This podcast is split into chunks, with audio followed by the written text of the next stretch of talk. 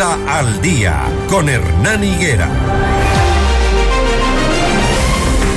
El gobierno nos ha dado como cambios, nos ha anunciado al menos como cambios, como medidas para solventar la crisis política que enfrenta en casi sus 21 meses de gestión. La derrota en el referéndum y la reacción de sectores sociales y políticos, digo, nos ha dado cambios de ocho cargos en el gabinete a menos de dos años de la gestión. La resistencia a las propuestas del presidente Lazo lo obligan a reacomodar parte de su gabinete para intentar sortear la crisis. Vamos a analizar las decisiones últimas del gobierno con Simón Ordóñez, un analista político, académico, estudioso de la sociología, profesor y coordinador del Centro de Estudios Latinoamericanos de la Pontificia Universidad Católica del Ecuador. Ha colaborado como columnista en varios medios escritos y hoy lo tenemos acá a Simón. Muchísimas gracias, Simón. Buenos días por estar acá en Notimundo al Día. Buenos días, eh, Hernán. le agradezco por la invitación y un saludo para toda la audiencia. Bueno, entendemos que ya con los cambios del ministro del Interior, ministro de Gobierno, con sus más cercanos colaboradores, ya mañana hay medicinas en los hospitales, mañana se supone que ya no hay tanto asalto, tanta delincuencia.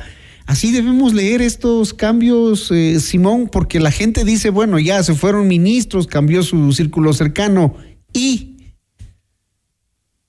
¿Y qué pasa?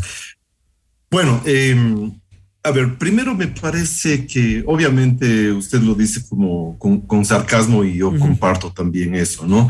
Em, los cambios que amerita la, gestión del gobierno eh, demorarán bastante si es que se logran a, a concluir pero es importante que el presidente, aunque tarde, haya hecho ya algunos de estos cambios que fueron anunciados ayer.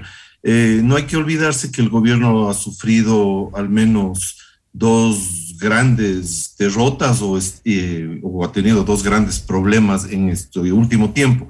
Eh, la una, obviamente, la, derrota previsible desde mi punto de vista en el, plebiscito, ¿no es cierto? Y digo previsible porque normalmente todo plebiscito, digamos, toda consulta popular se convierte en un plebiscito eh, para el presidente o para el gobierno que la propone, ¿no es cierto? Entonces, un gobierno que tenía una, bajísima popularidad y un índice de credibilidad muy bajo, era muy difícil que termine eh, digamos, que termine, que, sus preguntas o, sus propuestas sean eh, finalmente aceptadas por, la población.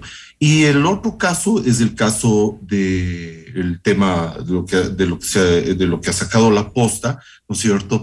Y que se conoce como el caso del gran, del gran padrino. Entonces, creo que estas, estos dos elementos, ¿no es cierto? Por un lado, eh, las denuncias de corrupción y por el otro lado, la derrota política Em, en la consulta popular obligaban a estos cambios, que además debieron ser realizados antes porque también eh, habíamos visto muchas acciones erráticas, sobre todo del Ministerio de Gobierno y en específico del ministro Jiménez, eh, frente, por ejemplo, al movimiento indígena que, tuvo su efervescencia en el año pasado, ¿no? Y frente al cual el gobierno tuvo una, una posición absolutamente claudicante y, digamos, eh, y, poco, y poco favorable a los intereses del país. Dice em, Leonardo Lazo, el Pipo Lazo, exsecretario de comunicación de, del presidente Guillermo Lazo, le dice en esta carta, ahora estás en terapia intensiva, en una, en una suerte de coma político, un estado del que va a ser muy difícil volver por haber hecho caso a quienes no debía hacer caso.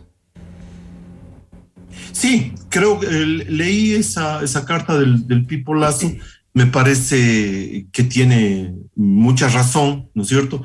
Eh, me parece también que eh, también es un poco tardía la carta, quizás eso, debió hacerlo cuando estaba adentro o apenas salió, ¿no? Es decir, explicitar todas esas razones que estaban, eh, eh, que, ahora arguyen, ¿no es cierto?, para su salida y mostrarle al gobierno y mostrar a la opinión pública lo que estaba pasando dentro del, del gobierno.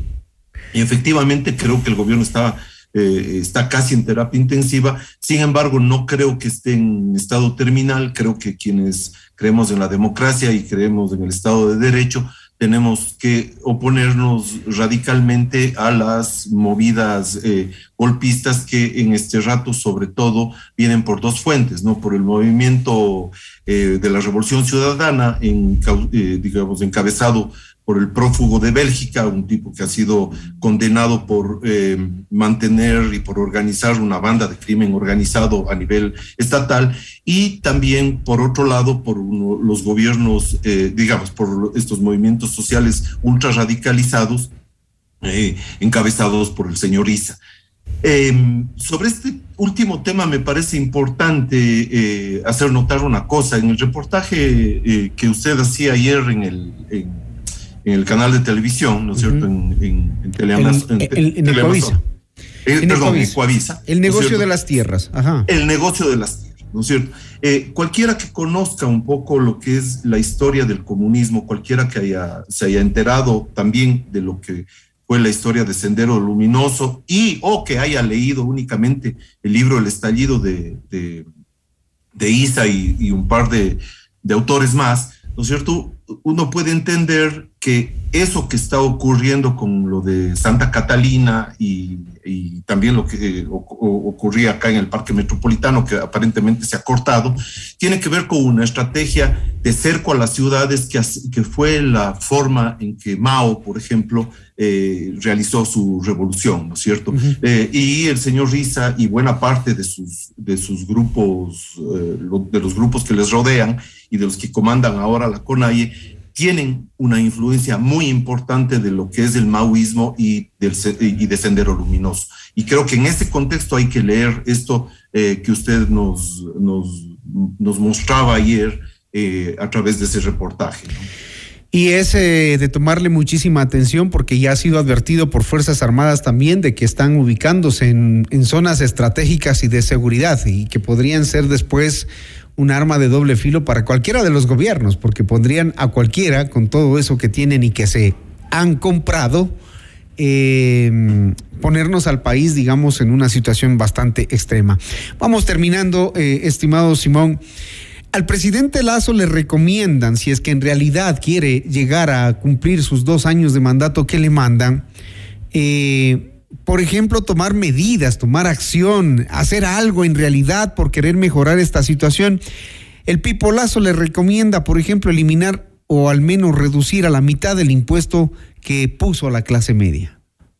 Derrogar esa ley tributaria. Eh, a ver, creo que el, que el margen de gobernabilidad que tiene el gobierno en este momento eh, es realmente estrecho, ¿no? Eh, es realmente estrecho, pero sí, eh, quizás eh, lo que le recomienda a Pipo Lazo es dedicarse un poco a las políticas sociales y algunas políticas económicas que no tengan mayor controversia y que le permitan, digamos, ganar tiempo y terminar el periodo. Y creo que efectivamente es eso lo que, lo que tiene que hacer. de alguna forma, ¿no es cierto? De alguna forma, con esto nos evitaríamos fuerzas disruptivas y delincuenciales como las del señor Correa y la de otros grupos puedan eh, dar al traste con el gobierno y con la democracia. Y por otro lado también, y quería decir esto quizás como última cosa, claro que... Eh, todo esto que ha ocurrido tiene que ver más que con el triunfo de estas, de estas fuerzas, que también es parcial porque mantienen eh, más o menos su votación histórica de los, de los me refiero a la de los últimos años, pero también con la extrema fragmentación de la derecha y la centro derecha y, y del centro en general, ¿no es cierto? Que dada la enorme vanidad y los enormes egos de, quienes los dirigen, se ha presentado nuevamente eh, fragmentado y ha sido derrotado por una fuerza que todos sabemos desde hace mucho tiempo mantiene una votación sólida de alrededor del 25% o del 30%. Y eso no los convierte en una mayoría. Hay una mayoría del país que no ha votado como, como, como debería haber sido mayoritariamente por una fuerza política y no si bien ganaron bastiones importantes, sepan que no tienen toda la mayoría del Ecuador. Eso es importante dejarlo en claro. Estimado Simón, muchísimas gracias por atendernos, por analizar estos temas. Ojalá la situación mejore. Gracias, Hernán. Y sí, ojalá la, situación mejore y ojalá eh, las fuerzas del centro y de la centro derecha hagan conciencia de lo que ha ocurrido esta vez y no se vuelvan a presentar en las próximas elecciones de forma tan fragmentada para ser nuevamente eh, sometidos a una nueva derrota y estar llorando por ahí cuando eh, los errores parten de uno mismo. Cuando no han dejado decidir a la gente precisamente por dividir al electorado. Gracias, gracias Simón. 6.45 de la mañana. Que tenga una buena jornada, Simón. Y también a nuestros amables oyentes. 6.45, volvemos en un minuto.